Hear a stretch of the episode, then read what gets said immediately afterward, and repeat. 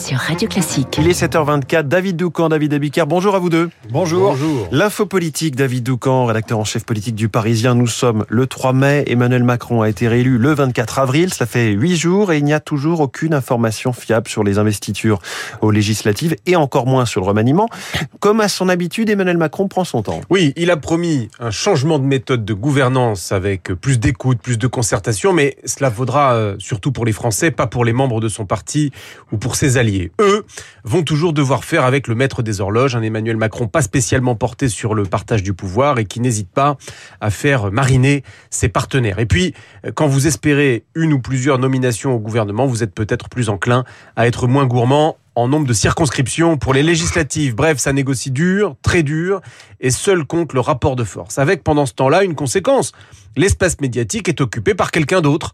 Mélenchon par-ci, Union de la gauche par-là. Et si on reprenait la main sur l'agenda politique, me disait hier un député euh, La République en marche. Surtout que les macronistes rongent leurs freins.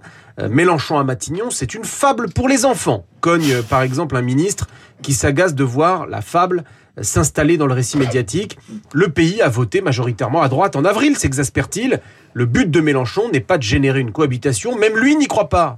Ce qu'il espère, c'est obtenir le groupe d'opposition le plus large Mmh. possible. Alors dans ce cas, pourquoi les macronistes ne se bousculent-ils pas à la télé et à la radio pour aller dénoncer cette supercherie Parce que, répond un cadre de la majorité sortante, chacun a bien compris qu'en période de remaniement, il était inutile de se pousser du col. Inutile, synonyme presque de contre-productif. Donc, les ténors sont prudents, discrets, voire immobiles. Le maître des horloges, euh, si j'ose dire, gèle un petit peu son camp pour encore euh, quelques jours. Il ne cherche pas à aller vite, mais à atterrir sur une majorité qui lui permettra d'éviter conflits internes à l'Assemblée et immobilisme au gouvernement. Mais tout cela est temporaire.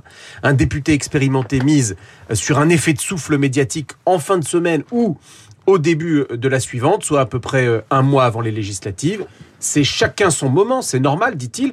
Là, c'est celui de Mélenchon, mais attendez, réinvestiture du président, nomination d'un nouveau Premier ministre, formation d'un nouveau gouvernement, cela écrasera tout. L'info politique de David Doucan tous les matins sur Radio Classique et dans Le Parisien. Les titres de la presse David Abiker ce matin à la une, l'inflation. Tout augmente, tout augmente à la une des journaux régionaux. L'inflation dévore votre budget, titre le bien public. La flambée des prix, c'est du jamais vu, s'étonne le Dauphiné. Les ménages modestes subissent l'inflation, titre encore l'Alsace.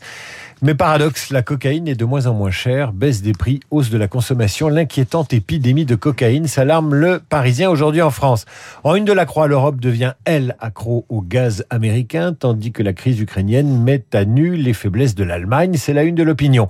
Ouest France se demande, lui, si l'Europe ne va pas vers un embargo total sur le gaz russe. L'Union de la gauche et l'opération monopolistique de Mélenchon, toujours en une du Monde et du Figaro.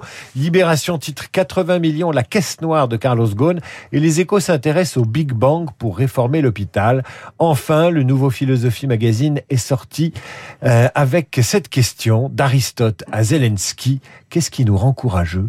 David Abiker, courage, il vous reste une heure avant votre revue de presse de 8h30. Ce sera avec Renaud Blanc. Bonjour Renaud. Bonjour François. La matinale de Radio Classique continue avec vous, votre invité ce matin. L'historien et académicien Pascal Horry il publie dans la collection bouquin Ce côté obscur du peuple. Pascal Horry pour analyser cet étrange climat politique actuel en France. Un président réélu mais déjà contesté, une gauche qui tente de s'unir derrière Jean-Luc Mélenchon, une droite républicaine aux abois dans un pays que l'on dit de plus en plus conservateur. Est-ce que la situation que nous vivons rappelle d'autres époques du passé? L'éclairage de Pascal Horry, mon invité à 8h15, une demi-heure plus tard, Esprit Libre avec ce matin ma consoeur du Figaro, Eugénie Bastier. Eugénie, juste après la revue de presse de David, vous n'oubliez pas les spécialistes dans une dizaine de minutes avec notamment Yves Bourdillon du service international des échos, l'Ukraine, la guerre et les Européens. Les spécialistes juste après le journal, un journal qui débutera dans une minute trente.